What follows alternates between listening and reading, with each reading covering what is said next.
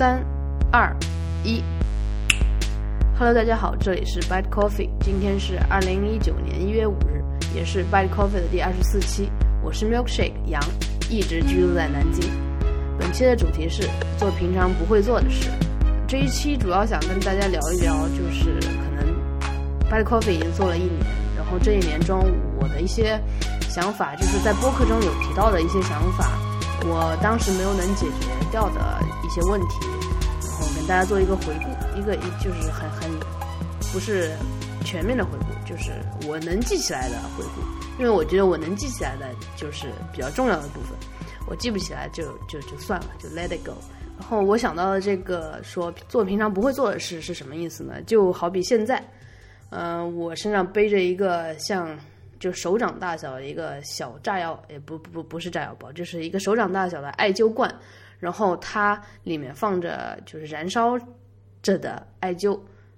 呃不对，艾燃烧着的艾艾叶吧，应该说艾叶，然后我把它背在了大概肩肩部的这个地方，因为我昨天做了一下运动，然后肩部有点酸，也就是说我现在正在做着艾灸，然后跟大家讲这一期播客。这个就是我平常不会做的事，就是艾灸对我来说是一个还还蛮远的事情。虽然一直有身边的人呃在用这个方法，但是对我来说，就是艾灸是中医的一部分。呃，我不是说完全不信中医，我就是就是没有态度那么极端，但是也没有说有多么相信中医。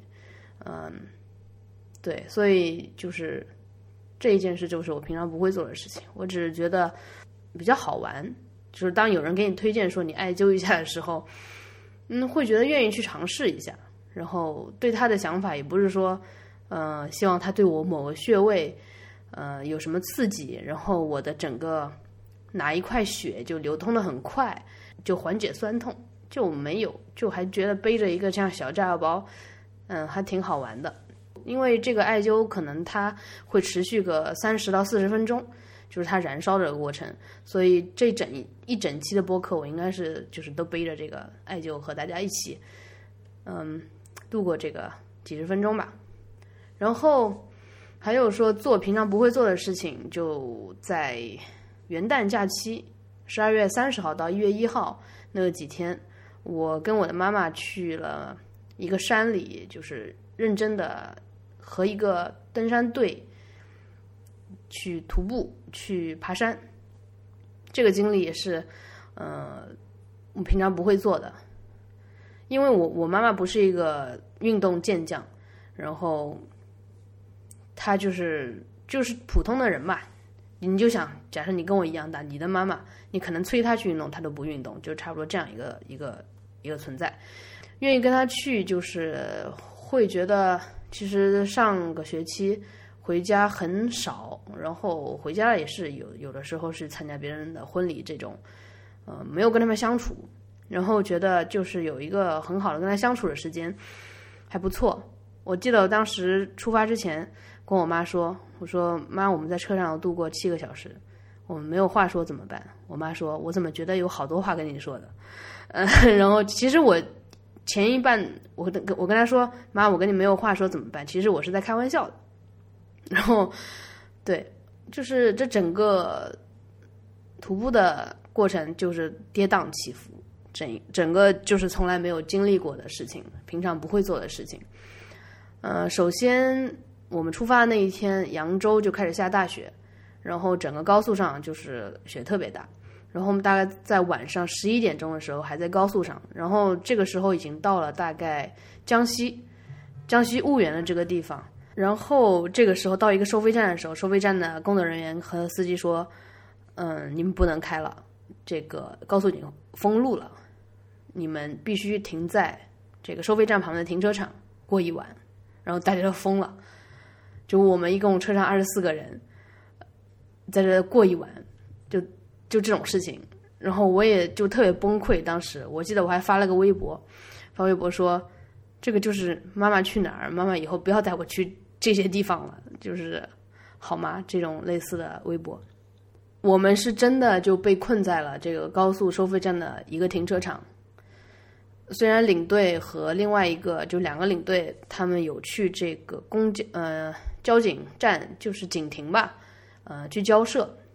在他们交涉的过程当中，我们也不知道发生了什么，我们只能在车上，嗯，司机很吝啬的把发动机关掉了，然后就很冷，很冷之后，像我和我妈这种登山小白就也什么都没带，人家有的专业的就下去把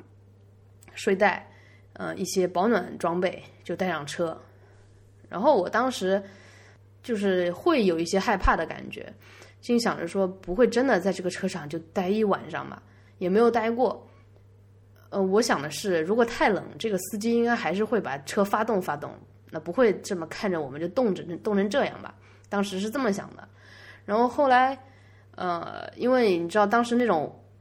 大家在一起的那种环境，然后。我其实心里特别害怕，说有这样一个人，他很急躁，然后他就是不停的在说怎么办，怎么办，怎么办。我特别害怕这样的一个人出现。但是就值得庆幸的是，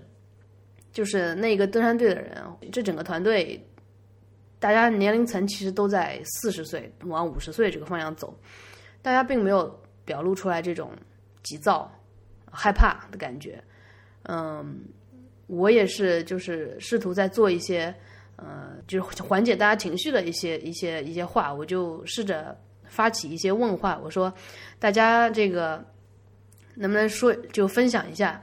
我们出去旅游有遇过最最难忘就这种类似的经历的，大家可以分享一下。”然后大家就就基本上异口同声说：“嗯，没有了，就是今晚就是最难忘的，从来没发生过的事情。”然后哈哈哈，大家就在那边笑，然后。我当时就我记得跟我妈妈讲说，嗯，因为我发现他们就还蛮就是淡然的，然后觉得可能要睡在车上了，就把睡袋拿上来，没有我想象中有可能。我觉得年轻人或者说很急躁的一些人，他会表现出来的那种烦躁、害怕、不安，然后甚至这种不安会会传染，情绪会传染嘛，然后整个车都很躁动，这种感觉。就跟他们待在一起，遇到这种很囧的情况，也是比较舒服的这种状态。嗯，当然可能在交涉了三三十分钟到四十分钟之后，嗯，就是两个领队回来说，嗯，我们再稍微等二十分钟，然后警车会带我们下高速，我们就就近去住一个地方，然后先把今晚解决了，明天再说。对，基本上这个事情就这么这么过去了。然后虽然那个晚上。那个住的地方也特别特别冷，嗯，但是第二天就是醒来的时候，发现这个地方我们居然是在婺源，然后婺源有很多山，嗯，以前听说婺源就是三四月份的油菜花，那天就是看到婺源就是下雪的下雪的样子和一些徽派建筑，就还蛮特别的，然后这个经历就是很神奇，就第二天早上我们就出发嘛。出发继续前往我们的，嗯，目目的地，目的地就是江西市的三清山。在这个路上，我们又遇到了一段大概一百米左右，一百米啊到二百米，就是一个小坡，这个坡上全是冻着的雪，这辆车就是也开不动了。因为正常，我我理解的，正常如果你要开这种地方，它的轮子上一定要有那个铁链。可能在北美，就是一些比较专业的，就是他们经常下雪的地方会有这种铁链，但是我们这个车是从扬州过去的，他肯定没有这个经验。但是我也有看到当地的一些那个车轮上面是有的，是有这个铁链的，就是防滑的一个装置。我觉得如果大家在冬天出行的话，这个有必要了解一下。对我没有这个装置，所以当这个司机，嗯，他只要不踩。不踩这个油门，呃，他就是踩油门，车就开始打滑，然后我们全体人都下车。下车之后，就找办法怎么办，让这个车不往后退，因为它是在小坡上，在坡道起步，你就想坡道起步，然后又是全是雪，呃，还有一层薄冰在雪下面，这种场景怎么办呢？就一车人就开始有呃一些叔叔拿着这个他们在后面掼蛋的那个掼蛋是一种纸牌娱乐节目，对，嗯。拿着掼蛋的板子开始把雪铲掉，然后我妈妈也去找了一块就是弯的长木条，在铲雪。我说妈，我来，我来，你你还是旁边歇着吧。然后我妈还是，哎，就是突然觉得我妈特别英勇，就是还找了一个桥梁帮助铲雪。然后，呃，我当然也有帮着铲雪，因为站在旁边实在太冷了，我就我就去拿了那个灌蛋的一个板子，就是他们盖着的那种板，然后我开始在地上铲雪。嗯当时我就跟我妈说：“妈，帮我拍照。”然后旁边的叔叔阿姨都在笑。嗯，就是那是一个我觉得特别有意思的场景，很难，以后都很难很难再遇到这种问题。或者说是我以前没有做过的事情，就是和一些应该是陌生的叔叔阿姨，基本上我在里面是最小的，就和陌生的叔叔阿姨，然后一起去，为了去一个地方，路上经历了种种的磨难，然后，呃，做成一件事情，然后大家就是也没有说互相责怪，然后互相埋怨，都是就是心是齐的，我感觉他们都是一群特别有。这个行动力的人，嗯，跟他们在一起就比较舒服。然后包括我，我妈妈，我也觉得，嗯，就还蛮英勇的这种感觉。最后一天，跟我妈妈一起，就是还有这个整个登山队就一起认真的在一个没有没有游客的一个山里面徒步嘛，也是，嗯，那应该是我。跟一个一整个队二十四个人的这一个队，就是首次进行一条长龙的这种徒步，然后中间有互相提醒，然后前面一个人他不小心可能啊拨了一下树枝，然后直接直接甩到我脸上，就特别疼这件事情，啊也也有经历。然后爬山就是在爬三清山，到最后登顶的时候，我们是索道上去的，当然就最后一点点登顶的时候，呃。导游跟我们说，你们可以上去，上去下去可能四十五分钟吧。然后我想，哎，四十五分钟算什么？然后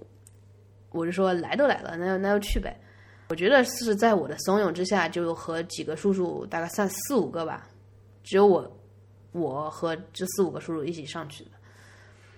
然后其实我们大概花了十八分钟就登顶了，倒是下山的时候，呃，有点累，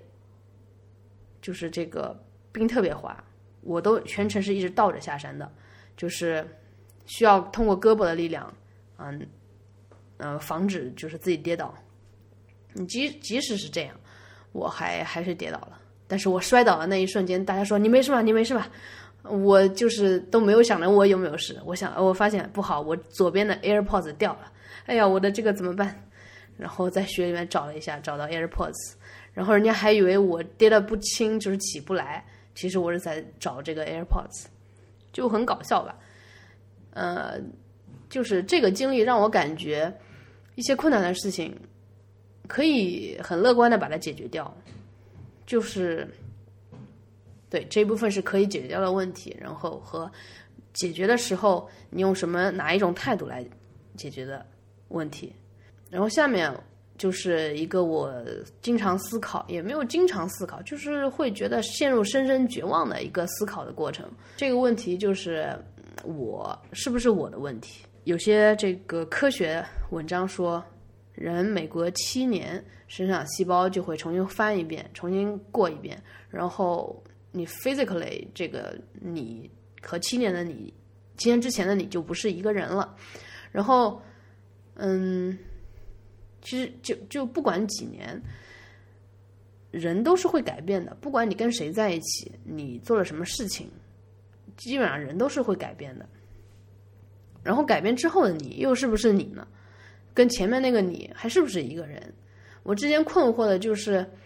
嗯，比如说和你家人相处的时候，他好像一直希望你成为那个更优秀的人，他会特别开心。我就觉得那好像又不是我。你怎么就喜欢别人？喜欢那个更优秀的那个人？但是我这种老老实实的、很粗糙的，就是很 raw、很原始状态的一个一块肉，你为什么就觉得没有那么好呢？对，就会陷入这种思考当中。然后昨天就是听李想国、梁文道在一千零一夜讲了一本书，忘了是什么书了，反正就是晚上睡觉之前听了一段。就是这是一个哲学问题嘛？首先，还有说那个，呃，一个科学家，呃，不是科学家，对，哲学家。然后哲学家谁谁谁我也忘记了，哲学家谁谁谁就说，我是不是我这个问题，虽然是个问题，但它不重要，重要的是就是有意义的是你留下来的东西，你延续的东西。我自己琢磨了一下，我觉得好像是这样的，这是一个不好的问题。哲学是用来思考更有意义的事情。我希望大家可以就是想想这个问题，就是说。我是不是我的问题？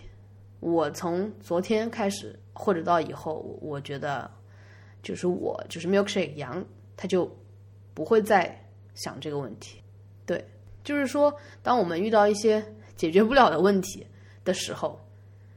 嗯，会怎么样？你是还是想把它解决，还是说就放在那边？或者说你一年之后你再想？可能这个问题真的没有那么重要，这是一个过程，然后这也是一个不让你进一个死死胡同的一个思考过程。你面对困难的一个解决解决方案问题，就是我觉得我们所有人遇到的所有困境，呃，在我看来都是有解决方案的。然后这个解决方案不带任何的感情，呃的情感因素。你你面对困难的时候最。不好的一种情况就是你深深的陷入那种情绪之中，你没有办法把自己从情绪中拔出来，然后看这个问题的本质是什么，然后根据这个本质你来提出解决方案。很多人就是在情绪之中一直被情绪所困扰，嗯，所以我在面对一些嗯困难的时候的解决方案，第一个就是我我希望。就是很快，很可以很快的从情绪中把自己拽出来。嗯，因为一个人是肯定拽不动自己的，就是我说 physically，你不可能把自己拎起来这种。但是这个注意点可以转移，就比如说做平常不会做的事情，你可以通过这个做平常不会做的事情，哪怕就是，就比如说像我是很少去看电视的，嗯。因为我觉得看电视有时候特别浪费时间。我在选什么电视的时候，我会觉得我看什么，我想看一个东西，它没有浪费我的时间。但是我在选择这个东西的时候，就浪费了很多时间。嗯，所以基本上，你像综艺的话，我之前可能就看个《奇葩说》，然后看完《奇葩说》之后特别累，就是听这个人说话的时候，我会想反驳他的点，然后听反方的时候，我也会想反驳反方的点。嗯，这样一来一回就这么多人，然后我会特别累。但是这个累完以后，我会发现有些在工作上的一些问题，我就渐渐的会稍微放下一点。嗯，就会第二天早上等清醒的时候再去想这个问题，或者说带着他入睡，带着他入睡。我我甚至就像今天早上，我突然想到两点。一个就是做播客，我我想说，就是我从昨天开始不再思考这个我是不是我的问题，啊，第二个就是最近在也在忙一些工作上的事情，然后有一个成成像，它有个提高分辨率的方法，然后这个提高分辨率方法跟光源的结构有关，然后我就想着，之前我是用正弦，就是 cosine 把这个光源。表示出来的。然后后来我发现，这个光源还可以用其他的方式来表达，不只是扩散余呃余余弦，说错了，余弦这个表达式。所以就又想了一个更统一的表达式。我真的是在就是凌晨，嗯，清醒又不清醒的一个状态把它想出来的。然后我今天早上起来的时候，我已经忘记了，但是又过了一会儿，我发现我想起来这两个点，我立刻就写在纸上。我觉得我还蛮兴奋的。刚才说到的第二个点就是转移注意力，但是转移注意力就是它的原则是什么呢？我觉得就是做平常不会做的事情，就是你有这个动作，嗯，因为我相信这个动作或者行动力是呃最好的一个解脱或者说转移然后改变的一个方式。然后当你有这个原则说。你走出在困境的时候，你你做一些平常不会做的事情，从情绪中可以把自己拽出来，然后转移这个这个关注点，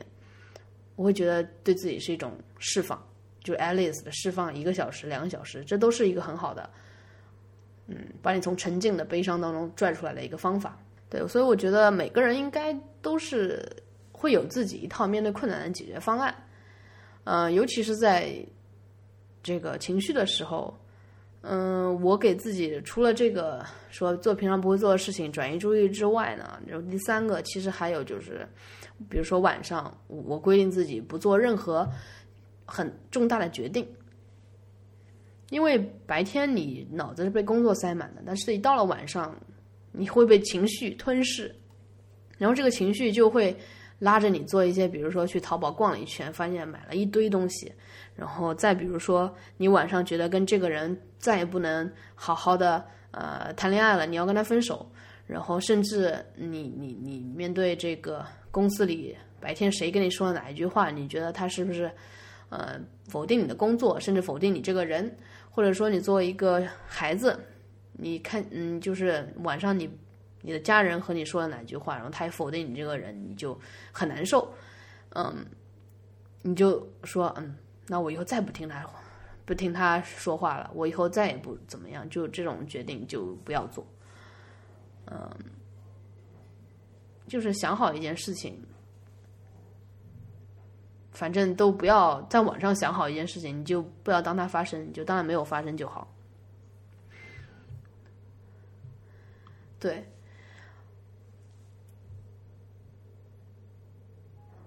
其实这一期的主题，它的来源，我也讲一下它的出处，也是我今天刚好看到那个那个两个人做的播客，那个极简主义播客，他写说，嗯，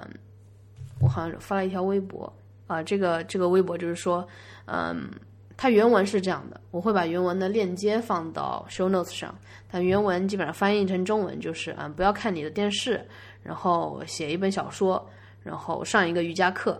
不要做你常常会做的事情，然后过你的生活，过一个更好的生活。那你还害怕什么？嗯，对，因为新年来了，然后也有很多人写了这个新年的一个目标，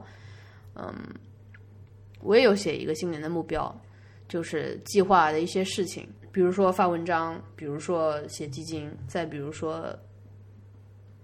就是兴趣爱好上的一些目标，然后人际交往上的一些目标，甚至说，我觉得一个人可以把我今年要赚多少钱当成一个目标，嗯，这个目标其实就是呃以一年为标准嘛。我记得我以前在 QQ 上。有一个不不熟不熟悉的朋友，然后这个朋友那时候我应该还在读研，他可能就工作两三年了吧。然后有一次他发了一条 QQ 签名说：“嗯，记记录一下，今年是我的人生中赚到第一个二十万的一年。”我当时就想，哎，这个人好俗气啊！就是这个赚到二十万有什么好放在？就是觉得自己实现了一个很伟大的目标一样，就这种感觉。但是现在觉得，呃，每个人可以有自己的目标，哪怕就是不分这个俗气不俗气、高尚或者卑卑，就是卑微。每个人只要真的就是在自己的世界里活得很好就可以了，就不要觉得你从审美的角度，你从这种你你你去 judge 别人。对我，我以前可能是这个样子的，然后就是可能自己啊，希望自己不要看，比如说，比如说什么郭敬明的书，那其实我也以前也看过嘛，就这种这种鄙视链的东西，就现在慢慢觉得没有必要，然后我只要过好自己的生活，你也只要过好你的生活，然后我们互不干扰，甚至我也愿意说做我平常不愿意做的事，我就看郭敬明现在有没有写书。然后你也可以看看梁文道到底说了什么，我觉得对我们来说都是一件好的事情。对，然后他这个就是再说回这条 Twitter，就是 The Minimalist 他发的这条 Twitter，就是做你平常不会做的事情。他其实是从一个嗯普通人的角度，因为普通人大多数人就是这个喜欢看，因为黑镜之前好像发了一个五小时的一个大电影长电影。就是你不要看电影了，你你可能去做做瑜伽。我发现，哎，对，说到瑜伽，我最近还发现，就是，呃，一个跟我发起了七天挑战的一个朋友 Sean，他也会，就是他也即将开始一档自己的播客，嗯，对，在这先有一个影子。我，最近发现他就是他是个男生，然后他开始做瑜伽。他第一次这个做就是结束了一个瑜伽这个运动的时候，我觉得挺好笑的，因为就是很好玩嘛，一个男生然后做瑜伽，然后就是你会想象，呃，他平衡没有保持的很好的那个歪歪的样子，但是我只是想象，因为我自己就是坐在歪歪的，所以我也没有什么资格说人家。但是会会觉得很有趣嘛？然后在我记忆里，这也是他就是首次或者说最近只有最近一段时间才开始做瑜伽，因为之前他基本上是跑步，嗯，呃跑以跑步居多。然后我锻炼来说，我经常锻炼也是跑步，然后还有一些那个嗯就高强度训练，然后那天也做了一个划船机。这样的一个补充训练，嗯，然后之前也是就有在 hiking 的时候记录了一下 hiking，嗯，发现原来我我第一次在 Apple Watch 上记录就是 hiking 这个运动，因为你每当就是你记录一个新的运动的时候，Apple Watch 会告诉你，哎呀，给你一个奖章，说嗯，真厉害，你个第一个第一次这个运动。然后，congratulations 这种，其实这个也是一种说做一些平常不会做的事情。因为其实，呃，为什么对这个感兴趣呢？因为其实我我这个人就是一个计划性非常强的人，甚至是在以前，如果我去超市 A 的路上没有完成我计划中，呃，去一个小卖部买一个东西的话，我会。就是心里非常烦躁，就是没有按照我既定的那个原则来，呃，既定的这个计划来，然后包括出游去玩的时候也是，就是会跟朋友在，比如说我们是去迪士尼乐园，还是就是去迪士尼乐园，啊，先玩，还是先帮同学，嗯，帮朋友代购，但是我代购肯定是不收钱的那种，就是帮好朋友代购啊，不是说我代购不收钱，我不代购，就是只只帮同学。呃，买一些很必要的东西吧。这个时候，都甚至会，比如说，我原来我前天晚上想的是，嗯，我们先路过 A 这个超市，不是超市，一个一个 shopping mall，我们去买这些东西，然后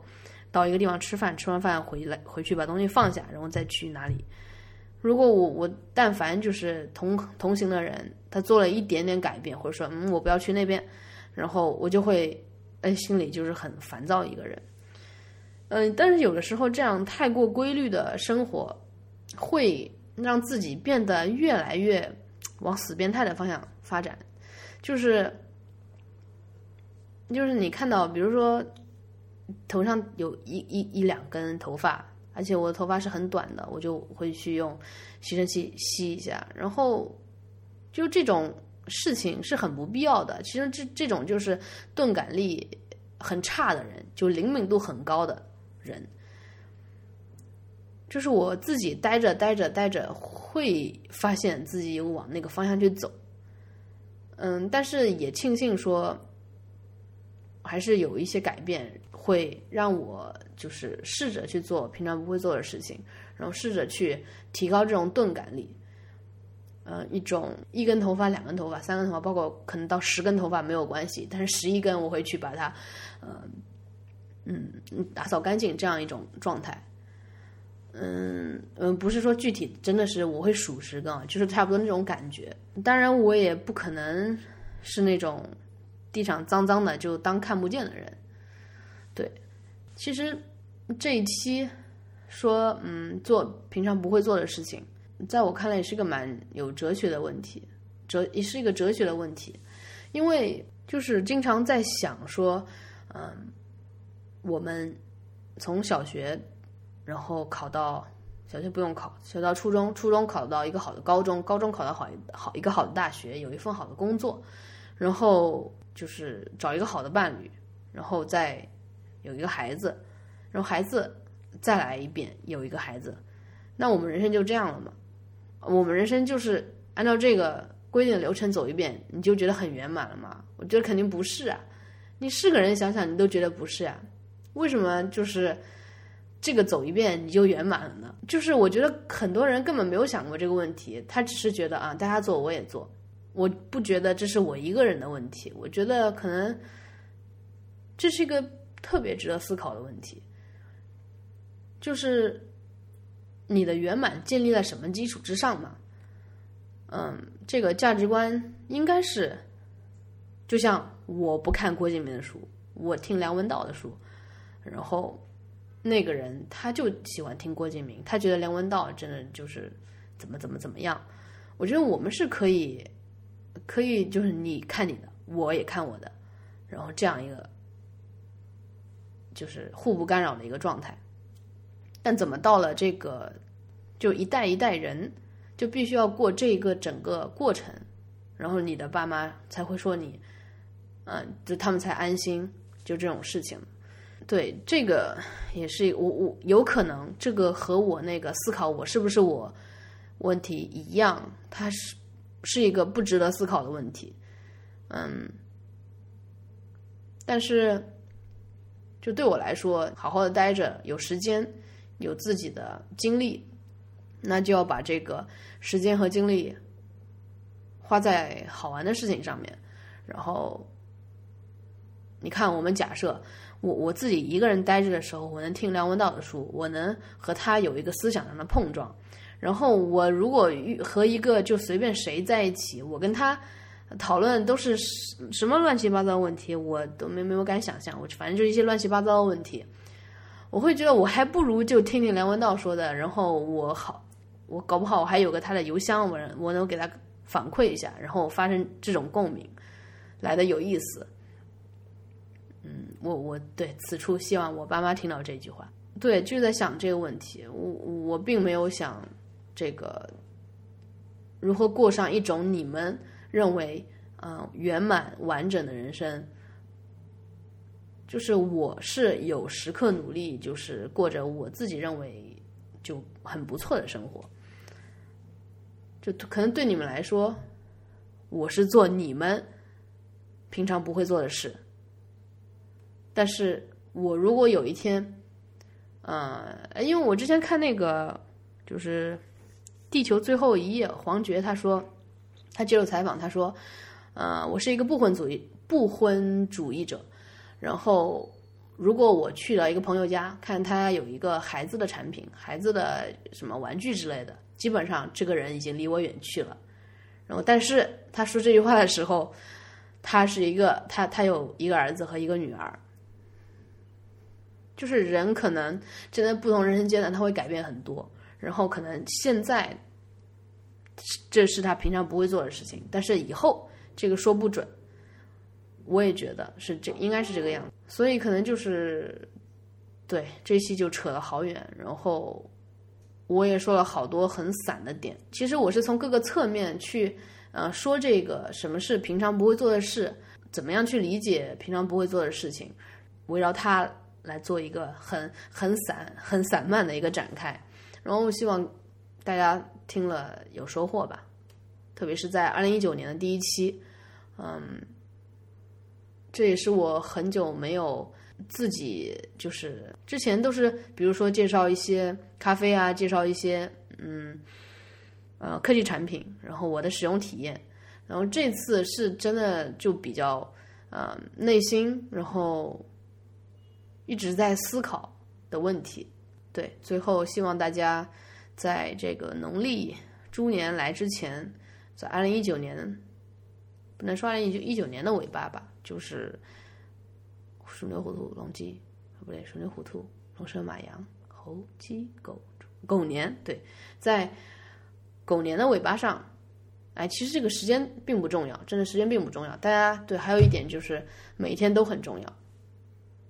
然后这也是我的原则之一，然后到现在，对，再跟大家报告一下，我还是在艾灸的这个艾灸罐。艾灸对我来说，更多的其实是像背着炸药包一样的好玩，因为平时我也不会想起来它。嗯，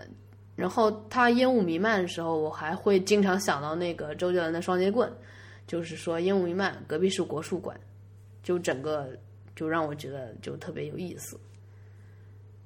OK，那就先这样，谢谢大家收听这一期的 Bad Coffee，欢迎大家给 Hi at Bad Coffee 写信，在新浪微博、Twitter 和 Instagram 给我们留言，地址都是 at bad dot Coffee。然后最后还有一点点就是想说，嗯、有一些听众反馈（括号主要是我爸妈），然后他们说我说话的时候好像在思考一些东西，并不是一个准备好的方式来给大家讲。